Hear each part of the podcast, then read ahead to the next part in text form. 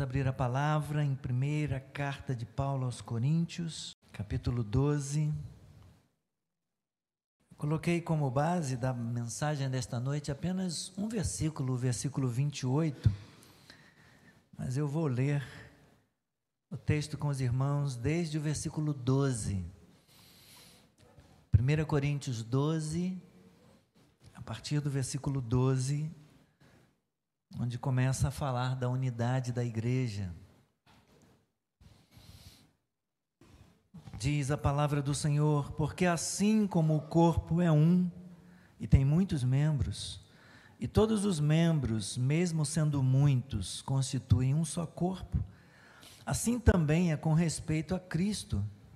Pois em um só Espírito, todos nós fomos batizados em um só corpo quer judeus, quer gregos, quer escravos, quer livres. E a todos nós foi dado beber de um só espírito, porque também o corpo não é um só membro, mas muitos. Se o pé disser, porque não sou mão, não sou do corpo, nem por isso deixa de ser do corpo. Se o ouvido disser, porque não sou olho, não sou do corpo, nem por isso deixa de ser do corpo. Se todo o corpo fosse olho, onde estaria o ouvido?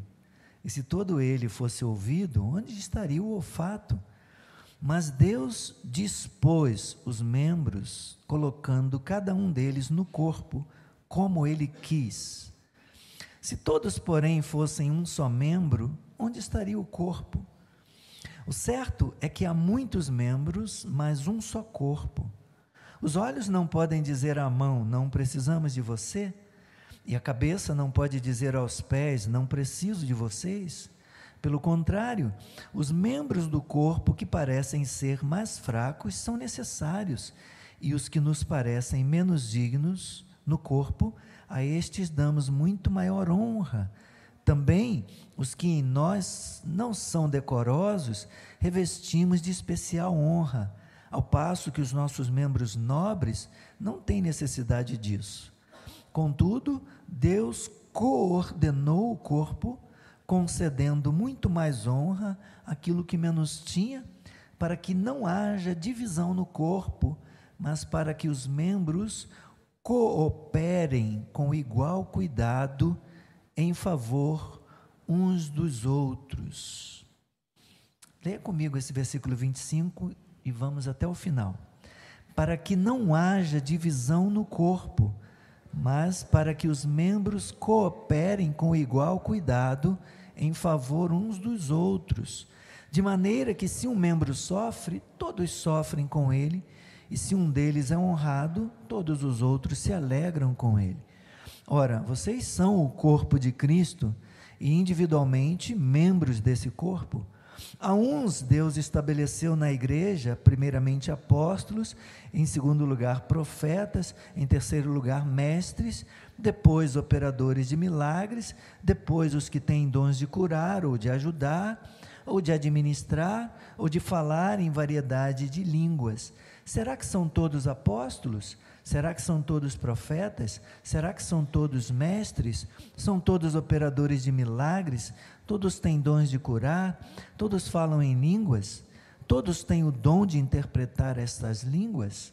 Entretanto, procurem com zelo os melhores dons. Nosso Deus e nosso Pai, damos graças a Ti pela leitura da Tua palavra e pela mensagem, a pregação desta palavra, ó Deus, a qual vamos nos dedicar agora. Eu submeto, ó Deus, a congregação, a vida da igreja ao Senhor. E igualmente submeto a minha vida mais uma vez.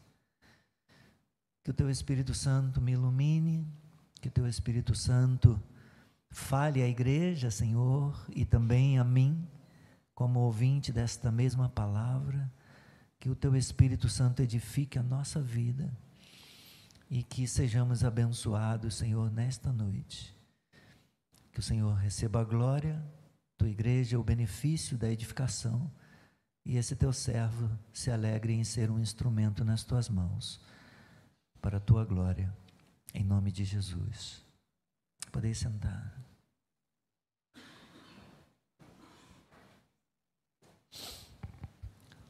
Ao meditar na palavra dessa noite, eu me recordei de uma de uma palestra que fiz para a Escola Bíblica Infantil na ICNV Nova Iguaçu, já faz muito tempo, mais de 10 anos, quando eu era um dos pastores auxiliares de lá. E, e decidi compartilhar algumas coisas daquela palestra com os irmãos no contexto desse texto, da palavra que Deus é, me dirigiu para a igreja esta noite. O Albert Einstein disse certa vez que toda a população do mundo, com apenas uma exceção, é formada pelos outros.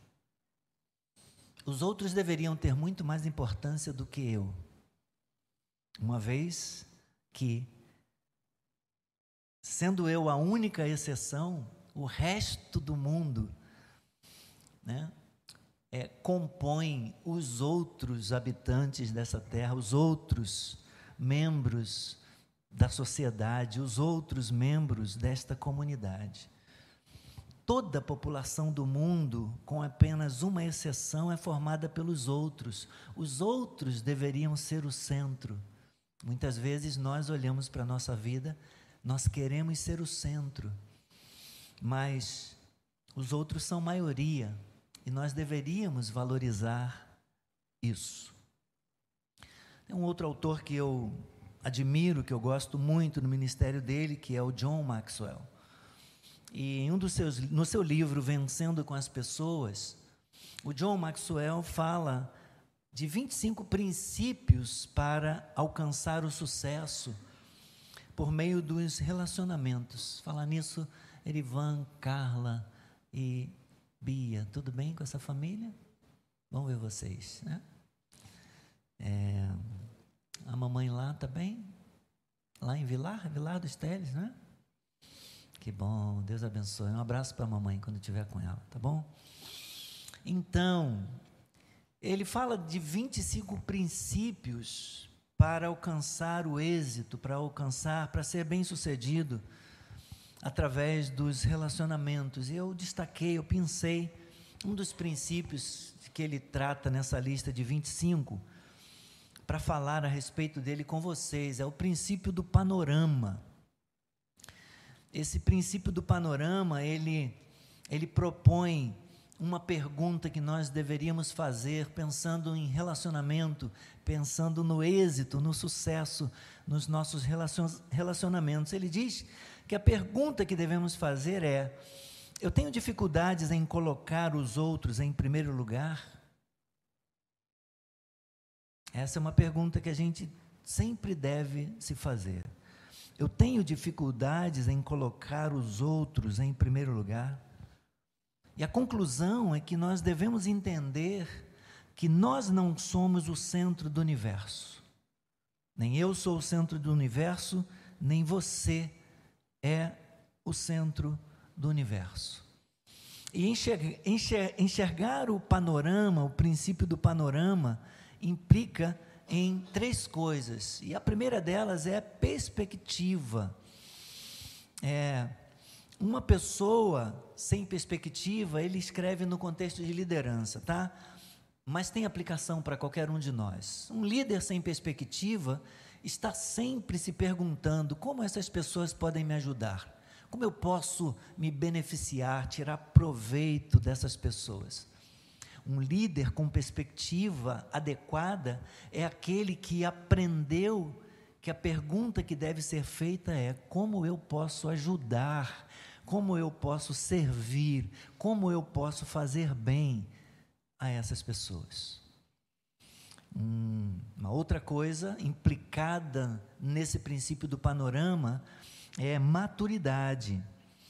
Maturidade, no dizer do, do John Maxwell, não vem automaticamente com a idade, e a gente sabe disso, a gente concorda com isso. A maioria das pessoas tenta fazer na segunda metade da sua vida o mesmo que fizeram na primeira metade.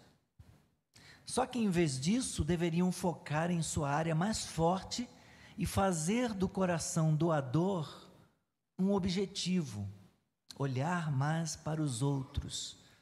A verdadeira maturidade é saber que o mundo não se move em torno de mim, o mundo não se move em torno de você. E a terceira coisa destacada no princípio, da, da, no princípio do panorama é responsabilidade. Nós concordamos que para um casamento funcionar, para um casamento ter sucesso, não basta um trabalhar, não basta apenas um se esforçar. Ambos os cônjuges têm que parar de se perguntar o que ela pode fazer para minha felicidade? O que que ela pode fazer por mim ou ele, né? É, ou ele, ela perguntar o que que o meu cônjuge pode fazer para minha felicidade? Ambos os cônjuges devem assumir a responsabilidade de se questionar o que eu posso fazer pelo meu cônjuge. O que eu posso fazer pelo bem dela? O que eu posso fazer pelo bem dele? O que eu posso fazer para torná-la mais feliz? Para torná-lo mais feliz? Liderança gera um interesse semelhante nas pessoas, e eu vou continuar usando a questão de liderança, mas tem aplicação para a minha vida pessoal e para a sua vida também, ainda que não seja no contexto de liderança. Líderes responsáveis, ou pessoas cristãs responsáveis, assumem uma atitude do tipo é, líderes irresponsáveis, perdão. Assumem a atitude do tipo primeiro eu, depois o samba, né? Para usar uma expressão aí do mundo secular, de uma letra de samba. Primeiro eu, e usam a sua posição, usam a sua função, usam o seu cargo para benefício próprio. Ao contrário, líderes responsáveis, pessoas responsáveis, possuem uma atitude inversa e usam o seu papel, usam a sua função, a sua colocação, o seu cargo para servir os outros, assumir responsabilidades, para ser exemplo para acreditar nas pessoas, para recuperar relacionamentos, ajudando outros a se relacionarem bem. Bons líderes compreendem que para uma equipe ser bem-sucedida, é preciso colocar os outros em primeiro lugar. E eu acredito que eu esteja falando para algumas pessoas que chefiam equipes na sua empresa, que lideram equipes de vendas, que lideram é, equipes aí no seu trabalho, ou talvez na própria igreja, e precisa entender isso, que para uma equipe ser bem-sucedida, ter êxito, ter sucesso, é, em todos os seus empreendimentos, nos seus trabalhos, é preciso colocar os outros em primeiro lugar, e por isso eu repito: isso não serve apenas para líderes, isso serve para mim, no âmbito familiar, isso serve para mim no meu relacionamento com os amigos também. Se você quer se tornar uma pessoa realizada, precisa nutrir relacionamentos saudáveis. E para construir relacionamentos dessa natureza, deve pensar não apenas em si mesmo, deve pensar nos outros. Então, minha proposta esta noite, para nós como igreja, é que adotemos o princípio do panorama e nos lembremos sempre que toda a população do mundo, como disse o Einstein, com apenas uma exceção, é formada pelas outras pessoas. É claro que isso é como eu disse, não tem aplicação apenas no mundo corporativo, no trabalho das pessoas. É, nós podemos aplicar na vida cristã também. No dia a dia, na vida da igreja, na vida do corpo de Cristo, nos relacionamentos interpessoais. da comunidade da fé. O cristão deve ser alguém que não pense apenas em si mesmo. Deve ser alguém que está sempre pronto para servir, para ser útil, para ser usado como um, um, instrumento nas mãos do Redentor. Alguém sempre pronto para abençoar os outros membros do corpo. No caso, a igreja. E eu queria queria contar uma uma historinha, não é tão historinha assim, é uma história longa. Mas eu queria compartilhar com vocês, acredito que vai estar dentro do nosso tempo, uma história que eu ouvi é, do Max Geringer, um programa que ele tinha na CBN, o um Mundo Corporativo, quando a CBN ainda se prestava a oferecer um bom serviço para a sociedade, não para ser é, um instrumento político, né, de, de, de militância política. E o Max Guerin conta, conta essa história, em que ele diz o seguinte: durante minha vida profissional, eu topei com algumas figuras cujo sucesso surpreende muita gente. Figuras sem um vistoso currículo acadêmico, sem um grande diferencial técnico, sem mu muito networking, essa coisa da rede de relacionamentos ou marketing pessoal. Pessoas comuns, pessoas simples. Ele diz: figuras como o Raul. Eu conheço o Raul desde os tempos da faculdade. Na época, nós tínhamos um colega de classe, o Pena, que era um gênio. Na hora de fazer um trabalho em grupo, todos nós queríamos cair no grupo do Pena, porque o Pena fazia tudo sozinho e a gente só botava o nome lá no trabalho e se dava bem. Ele escolhia o tema, pesquisava os livros, redigia muito bem e ainda desenhava a capa do trabalho com tinta nanquim. Ainda usa esse negócio de nanquim? Nesse tempo? Ainda usa? Talvez as crianças em trabalhos escolares, né? Nunca mais ouvi falar de tinta nanquim, não? Tem professor ali dizendo que não. Deve ser tão velho nanquim, né? O Pena fazia o trabalho todo. Já o Raul nem dava palpite, nem abria a boca. Ficava ali num canto dizendo que o seu papel no grupo era um só apoiar o Pena. Qualquer coisa que o Pena precisasse, o Raul já estava providenciando antes mesmo que o Pena concluísse a frase. Deu no que deu. O Pena se formou em primeiro lugar na nossa turma. E o resto de nós passou meio na carona do Pena, que além de nos dar uma colher de chá nos trabalhos, ainda permitia, edita esse negócio aí, que a gente colasse dele nas provas. Não faça isso, por favor. Não repita isso. É, da história aí do, do, do, do Raul e dos amigos lá da turma dele. No dia da formatura, o diretor da escola chamou o Pena de, abre aspas, paradigma do estudante que enobrece esta instituição de ensino, fecha aspas. E o Raul ali, na terceira fila, só batendo palmas, só aplaudindo. Dez anos depois, o Pena era a estrela da área de planejamento de uma multinacional.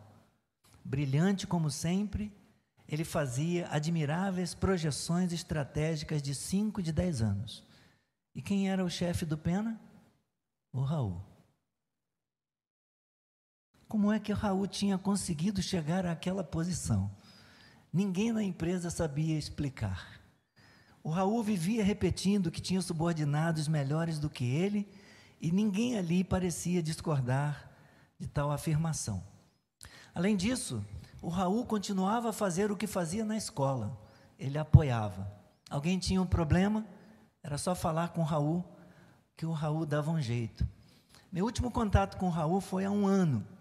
Ele havia sido transferido para Miami, onde fica a sede da empresa. Quando conversou comigo, o Raul disse que havia ficado surpreso com o convite. Porque ali na matriz, o mais burrinho já tinha sido astronauta. na empresa lá do Raul. Eu perguntei ao Raul qual era a função dele. Pergunta inócua, porque eu já sabia a resposta. O Raul apoiava, direcionava aqui, facilitava ali, essas coisas que na teoria ninguém precisa mandar um brasileiro até Miami para fazer, mas ele foi mandado para lá. É, foi quando, num evento em São Paulo, eu conheci o vice-presidente de recursos humanos da empresa do Raul. E ele me contou que o Raul tinha uma habilidade de, de valor inestimável. Qual era a habilidade? Ele entendia de pessoas, ele entendia de gente. Ele entendia tanto que ele não se preocupava em ficar à sombra dos próprios subordinados para fazer com que eles se sentissem melhor e fossem mais produtivos. E para me explicar o Raul, o vice-presidente citou Samuel Butler, que eu não sei ao certo quem foi, ele não sabe, eu também não sei, mas que tem uma frase ótima. Qualquer tolo pode pintar um quadro, mas só um gênio consegue vendê-lo. Essa era a habilidade aparentemente simples que o Raul tinha de facilitar as relações entre as pessoas. Perto do Raul, todo comprador normal, normal se sentia um expert e todo pintor comum se sentia um gênio. Essa era a principal competência dele. Há grandes, grandes com letra minúscula, há grandes homens que fazem com que todos se sintam pequenos. Certamente nós conhecemos alguns desses. À frente deles, diante deles, que são grandes, todo mundo se sente pequeno. Mas o verdadeiro grande com G maiúsculo, o verdadeiro grande homem é aquele que faz com que todos se sintam grandes. Ele pode ser importante, mas ele faz com que todos se sintam importantes. Vamos voltar.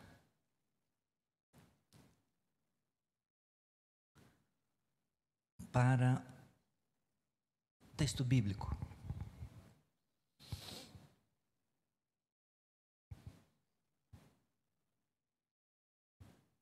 Nós vemos o apóstolo Paulo aqui falando a respeito de divisão na igreja. Dos versículos 1 a 12, que nós não lemos, mas entendemos o contexto, vemos que o Deus que é uno, unificou e abençoou a igreja de Corinto por meio de seu espírito e seus dons. Assim como a igreja de Corinto, a congregação de Corinto, nós, igreja brasileira, nós também sofremos com divisões. Divisões essas que corroem a obra de Deus. Mas do versículo 1 ao versículo 12, o apóstolo Paulo fala a respeito das divisões que haviam na igreja e de como Deus, mediante o Espírito Santo, uniu a igreja. E no versículo 13, ele diz assim: é, Pois em um só Espírito, em um só Espírito, todos nós fomos batizados em um só, um só corpo, quer judeus, quer gregos, quer escravos, quer livres. E a todos nós foi dado beber de um só Espírito. Deus, mediante o Espírito Santo, uniu, unificou o corpo de Cristo uniu as pessoas pela fé na obra de Jesus Cristo, trazendo pessoas de todo canto, trazendo pessoas de todo tipo, trazendo pessoas de todas as línguas e nações e colocou-as num só corpo, unindo-as nesse corpo que ele chamou de igreja. A mesma palavra que é usada aqui, eu já mencionei isso, se não me falha a memória, no domingo passado, a todos nós foi dado beber de um só espírito. Esse verbo beber, ele também significa regar. Deus nos deu de beber, Deus nos deu o privilégio de sermos regados, de sermos encharcados e aproximados e unidos nesse corpo mediante o derramar do seu Espírito Santo.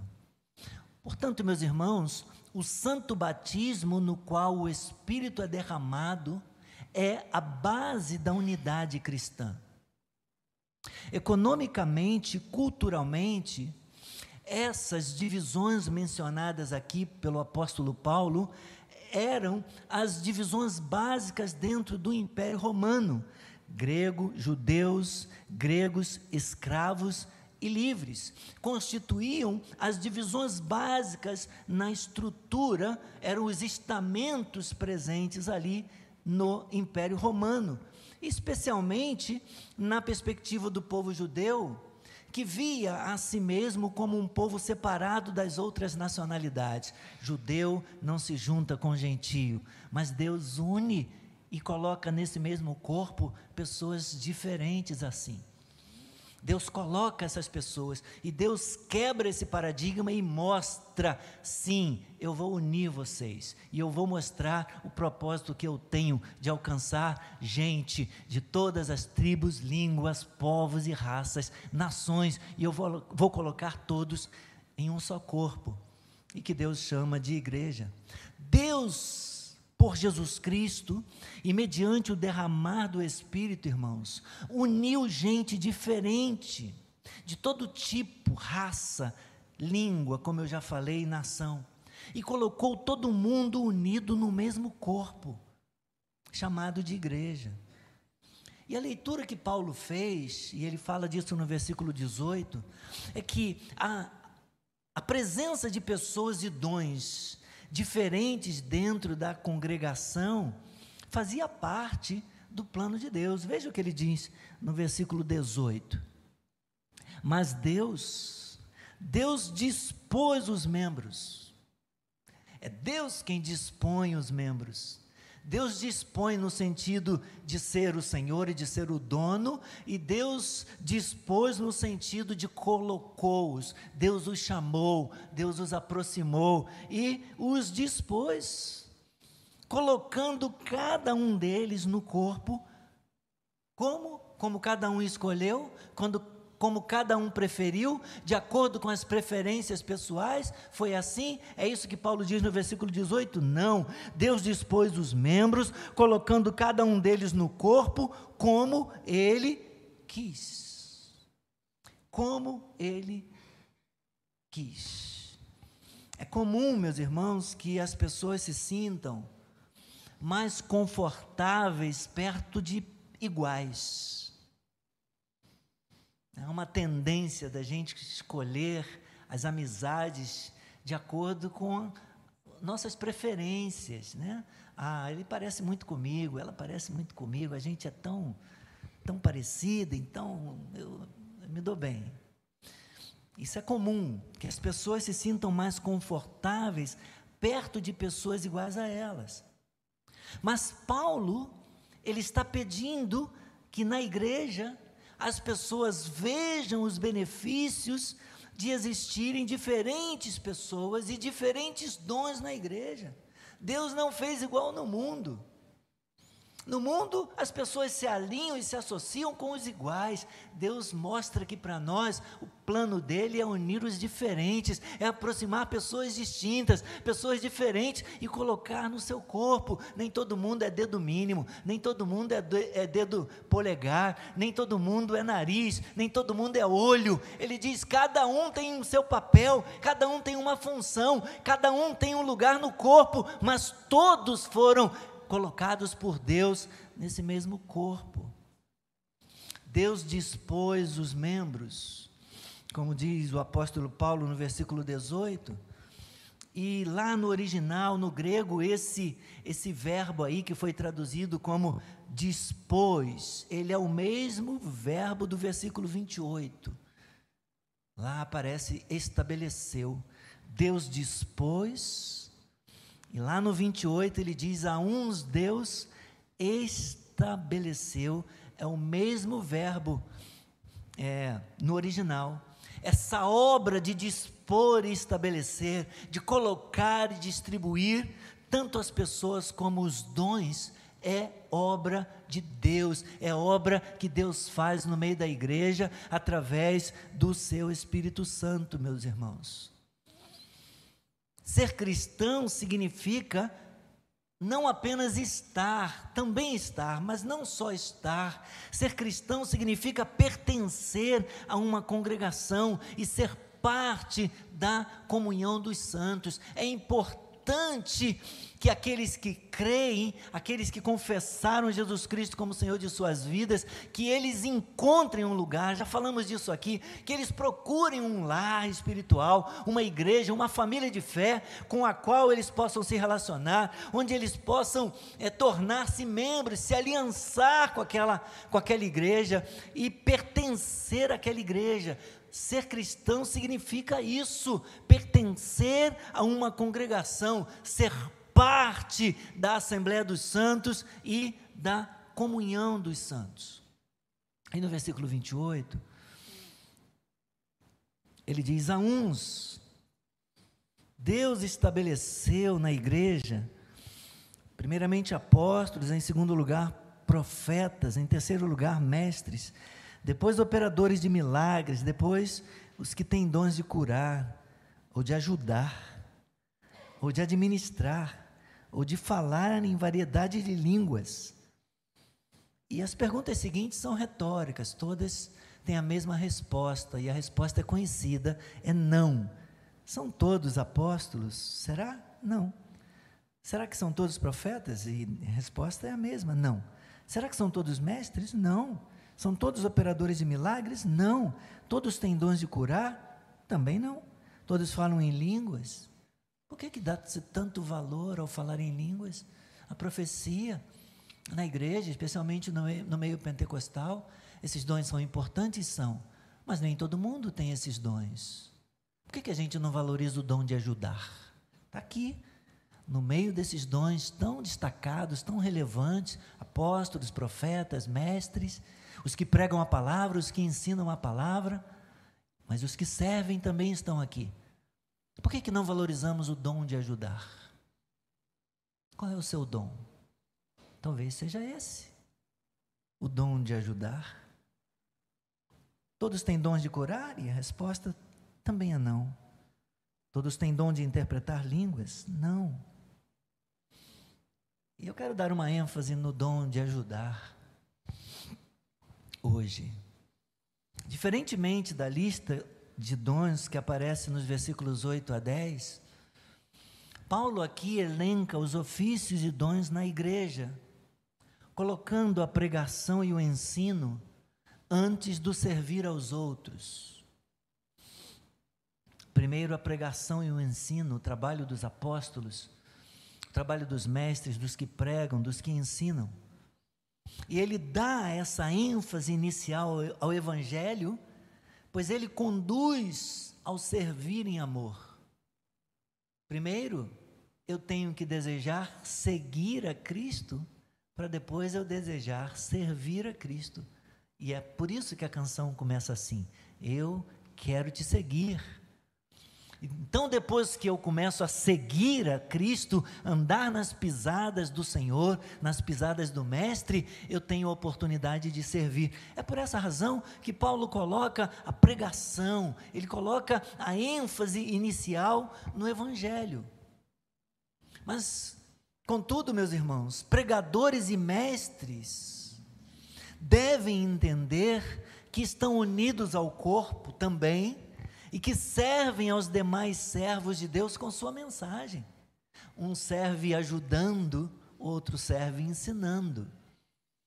Um serve levando alguém no hospital para uma consulta, para um exame, outro serve pregando a palavra, ministrando a palavra no púlpito para a igreja. Mas os que pregam, os que ensinam, eles também estão servindo, estão servindo aos demais servos de Deus com a palavra, com a sua mensagem. A ordem estabelecida por Deus não deve levar à arrogância. Quem profetiza não é maior nem mais importante do que quem ajuda, do que quem trabalha na administração da igreja do que quem trabalha na sala de aula. Quem dá aula para as crianças ou numa escola bíblica de adultos, porque ensina na igreja, não deve se arrogar e se sentir mais importante do que quem passa vassoura, quem limpa, quem limpa o santuário, quem prepara esse lugar para nós virmos aqui nos reunir de manhã e de noite. Quem é usado por Deus, como eu disse, na pregação, no trabalho apostólico, na supervisão da, da obra de Deus, das igrejas, tão importante quanto quem trabalha na portaria, recebendo as pessoas, cumprimentando as pessoas quando chegam à casa de Deus. Quem leva a ceia de lar em lar, ou ajuda uma pessoa na sua mudança, ou ao fazer um exame, é, nesse trabalho tão importante de apoio, tem tanto valor e é tão importante quanto quem administra a obra, quanto quem rege a vida da igreja. Observe, meus irmãos, que nessa lista do apóstolo Paulo, tanto quem prega quanto quem ajuda foi chamado por Deus, foi disposto por Deus no corpo e estabelecido por Deus com uma função ou no exercício de, de algum dom. E foi para isso mediante Cristo. Foi cheio do Espírito Santo. Paulo está falando aqui de uma igreja com dons, de uma igreja que recebeu a plenitude do Espírito, de uma igreja que, juntamente com a plenitude do Espírito, recebeu também dons para servir e glorificar a Deus. E como eu disse, eu quero destacar hoje o dom de ajuda. Todos nós podemos servir na igreja. Às vezes pode passar tão despercebido aqui nessa lista de dons, né? Que quem ajuda também é tão cheio do Espírito Santo quanto quem prega recebeu o mesmo dom, recebeu a mesma porção de Deus, recebeu o mesmo revestimento, a mesma graça, a mesma capacitação. Deus colocou pessoas tão diferentes, em posições distintas, em posições diferentes, com dons diferentes no corpo, mas Ele uniu todos no mesmo corpo e não desprezou ninguém nem, nem, nem considerou ninguém melhor, ninguém maior, mas disse que precisam uns dos outros, que todos precisam uns dos outros. Versículo 25 ele diz: para que não haja divisão no corpo, mas para quê? Para que os membros não co, é, compitam, né? que eles não venham competir uns com os outros, para que os membros cooperem com igual cuidado em favor uns dos outros.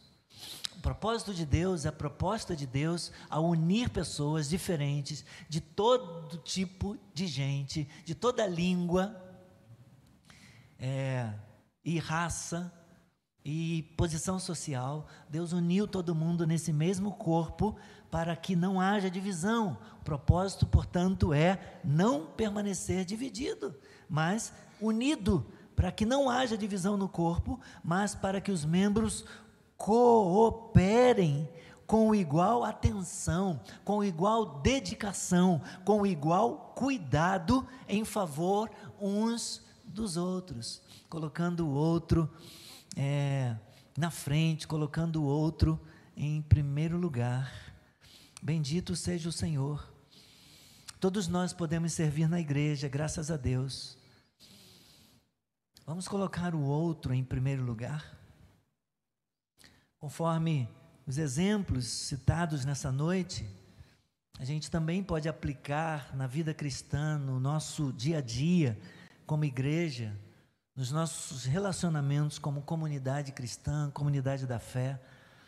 O cristão não deve pensar apenas em si mesmo.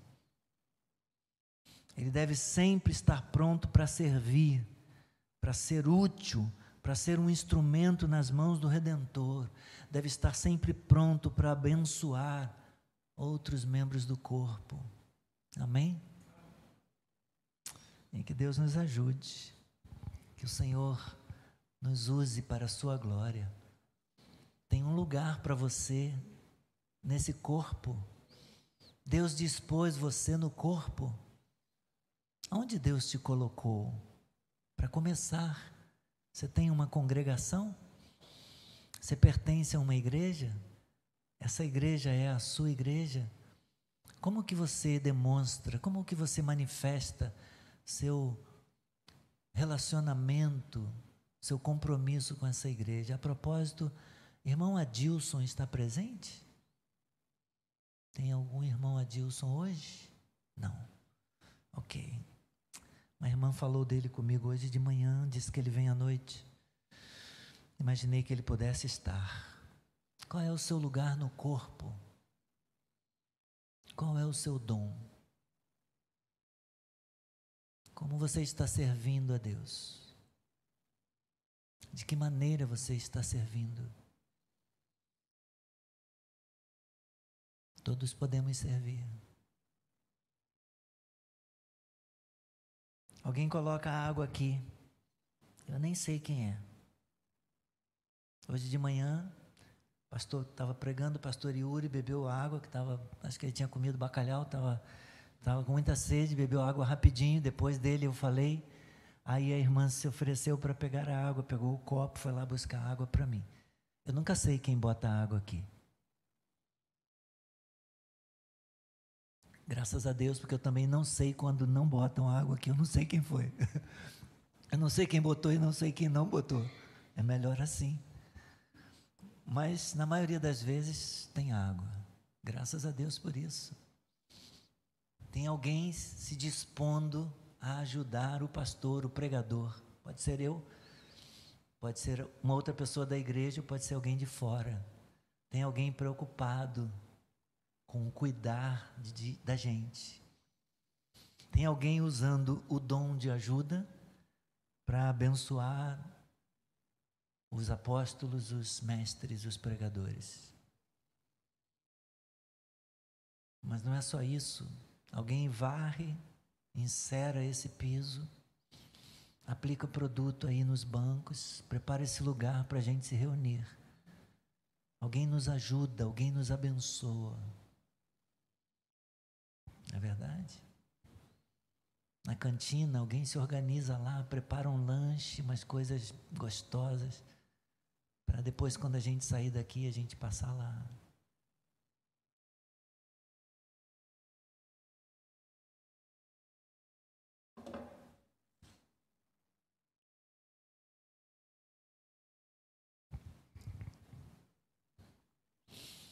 Qual é o seu lugar no corpo?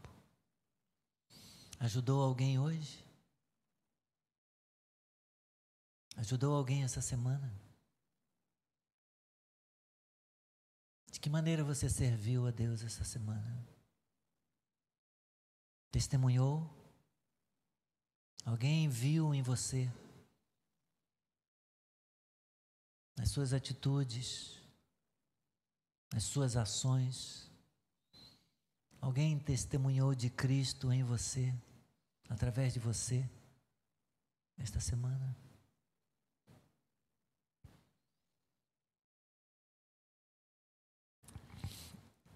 Obrigado, Senhor, por esta noite. Obrigado por tua palavra. Revele-se na nossa vida.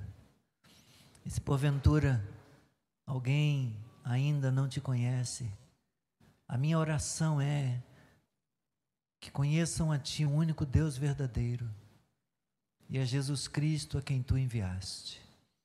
Revele-se, ó Deus, ó meu Pai, pois a salvação consiste nisso, em que conheçam a Ti. Edifica a vida da Tua igreja E, ó Deus, una aqueles que estão desigrejados, una, Senhor, aqueles que estão afastados, una-os a Ti, unindo-os também a uma congregação, a uma igreja saudável, una-os, Senhor, a uma comunidade bíblica, onde a palavra esteja no centro, onde Cristo esteja no centro, onde eles possam, Senhor, ouvir a pregação do verdadeiro Evangelho. Edifica a vida desses queridos e capacita-os a servirem para a tua glória, em nome de Jesus. Amém. Amém. Queridos, estamos encerrando aqui a mensagem desta noite e a transmissão do nosso culto. Algum pedido de oração chegou mais aí? Veio aqui? Mas...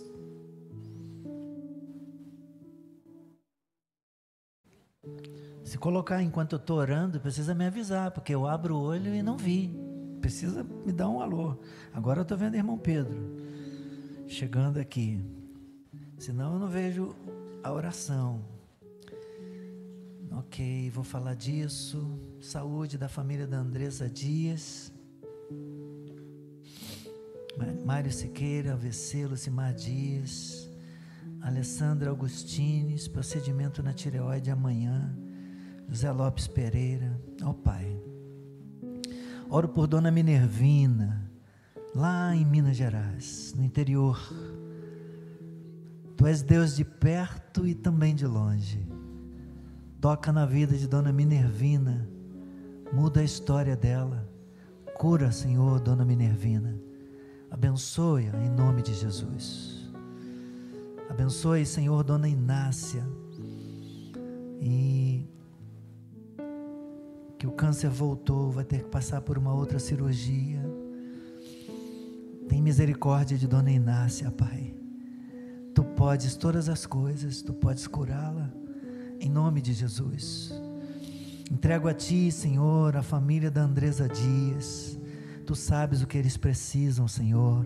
Habita ali naquela família, Pai. Toma o Mário Siqueira nas Tuas mãos e levanta o Senhor do leito, abençoa-o, restaurando completamente desse AVC sofrido. Visita Lucimar Dias, renova a vida dela, a vida espiritual Põe a tua mão na vida da Alessandra Augustini, Senhor. Abençoa os médicos nesse procedimento que ela fará amanhã. Em nome de Jesus, Pai. Lembra-te do José Lopes Pereira, que voltou para o CTI, ser glorificado nessa vida, Senhor. No nome de Jesus. Completa a obra na vida da dona Wanda. Restaure-a consolide, cura, estabelece as vértebras fraturadas, Senhor Abençoe a Júlia Maria, que está no CTI, esta menina, Pai. Levante-a desse, desse leito, que ela seja curada. Abençoe Dona Maria José, nossa irmã. Obrigado, Senhor, pela tua mão, pela cirurgia bem-sucedida, por livrá-la do mal. Muito obrigado, Senhor. Que ela se recupere rapidamente, Senhor. Em nome de Jesus. Em nome de Jesus dessa cirurgia sofrida hoje. Completa a obra na vida do José Carlos. Abençoe também a fisioterapia dele, na vida do irmão Wilson. Fisioterapia, ó Deus, perícia esta semana, a sequência do tratamento, fortalecimento até a nova cirurgia. Queremos vê-lo de pé e adorando na tua casa, Senhor, como ele deseja também. Obrigado, Senhor, por tudo pelo Marcelo, teu servo, que está de alta hoje, depois de duas cirurgias, e amanhã voltará para casa. Muito obrigado pela vitória na vida do teu filho. Glória seja a ti. Recebe, Senhor, o louvor e a gratidão dos teus servos nessas chaves, ó Pai. Tu sabes, ó Deus, na vida de Serginho. Ó Deus, abençoe, recebe honra e glória muito obrigado por essa bênção e pela conquista, por capacitar, Senhor, a Daniele a perseverar, a vencer os obstáculos, Senhor, a encarar a prova da OAB e passar, Senhor. Muito obrigado pela aprovação da tua serva e hoje estar habilitada ao exercício da profissão que ela escolheu, a advocacia. Abre portas para tua filha. Confirma a tua bênção na vida dela. Em nome de Jesus. Amém. Glória a Deus. Glória a Deus. Já, Guilherme. Um abraço, gente.